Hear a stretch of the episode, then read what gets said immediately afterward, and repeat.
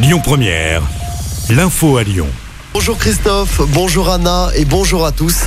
Une centaine de personnes réunies hier après-midi à Charlie contre le projet de cimetière de la métropole de Lyon.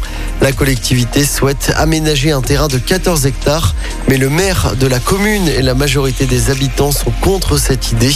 Une pétition en ligne a déjà récolté plus de 4000 signatures. Pas de vaccination des moins de 12 ans pour l'instant.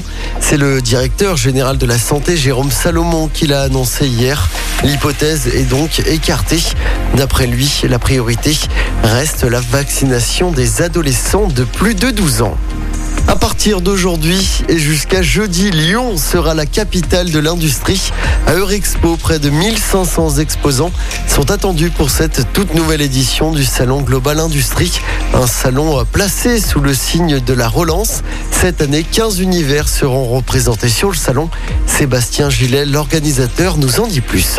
On va passer de la fabrication de la machine-outil, on va passer à la robotique, on va passer sur différents secteurs qui vont composer en fait une usine, en passant une nouvelle fois par les sous-traitants. Nous, on a voulu redessiner le salon par rapport à l'édition, donc la dernière édition hein, qui a eu lieu euh, une nouvelle fois à Lyon en 2019.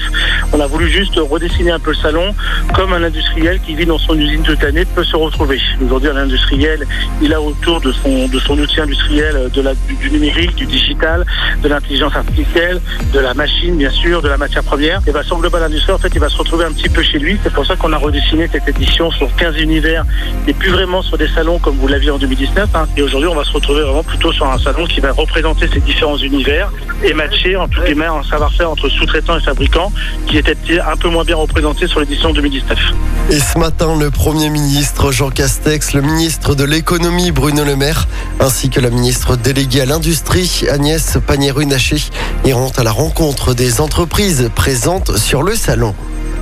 Impossible de joindre le 17 à Lyon et dans le département depuis hier. En cause, un incident technique. Si vous avez besoin de joindre la police pour une urgence, il faut appeler le commissariat le plus proche de chez vous. On passe au sport en rugby. D'abord, le Loup débute bien sa saison de top 14. Les Lyonnais ont battu Clermont hier à Gerland, score final 28 à 19. La deuxième journée de championnat se jouera ce dimanche. Le Loup se déplacera sur la pelouse de Pau. En foot, les filles de l'OL sans pitié hier lors du derby. Les Lyonnaises se sont imposées 6-0 face à l'AS Saint-Etienne. Et puis toujours en foot, les joueurs de l'équipe de France attendus tout à l'heure à Lyon. Ils sont attendus à la mi-journée.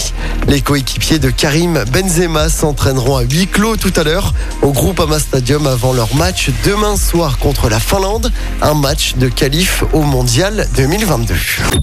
Écoutez votre radio Lyon Première en direct sur l'application Lyon Première, lyonpremière.fr et bien sûr à Lyon sur 90.2 FM et en DAB+. Lyon Première